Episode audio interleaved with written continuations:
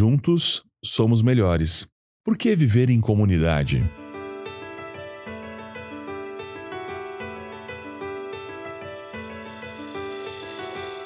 Deus nunca pretendeu que vivêssemos a vida sozinhos. Para sermos mais parecidos com Ele, precisamos de outros seguidores de Cristo ao nosso redor.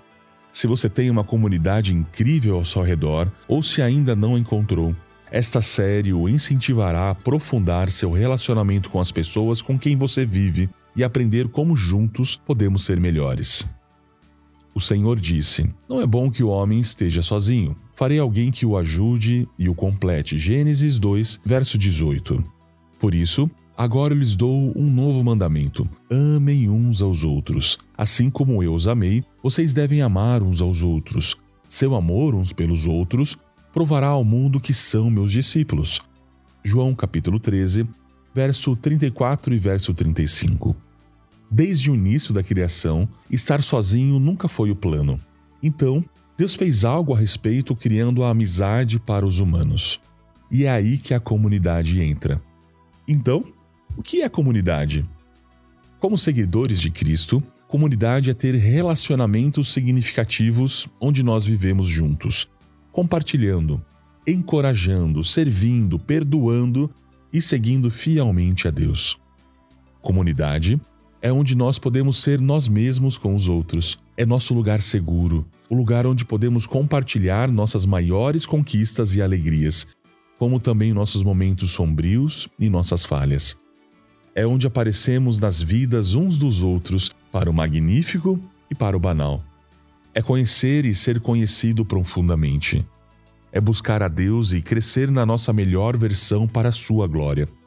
É lutar a boa luta e ajudar aqueles ao nosso redor a lutar também. A Bíblia é clara em tantas coisas e uma delas é que devemos amar uns aos outros. Existem 59 versículos no Novo Testamento que nos falam como tratar o próximo. Aqui estão vários aos outros para os quais somos chamados. Somos chamados para servir uns aos outros. Gálatas 5:13. Somos chamados para honrar uns aos outros. Filipenses 2:3. Somos chamados para encorajar uns aos outros. Hebreus 3:13. Somos chamados para orar uns pelos outros. Tiago 5:16. Somos chamados para instruir uns aos outros. Romanos 15:14. E somos chamados para perdoar uns aos outros. Efésios 4:32.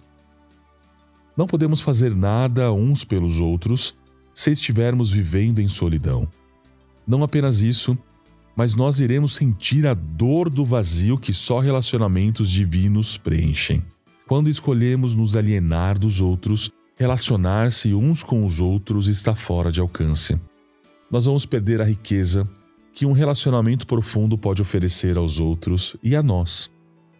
Nos próximos dias, nós vamos debruçar sobre o que é uma comunidade, a unidade e como implementá-la enriquece os nossos relacionamentos.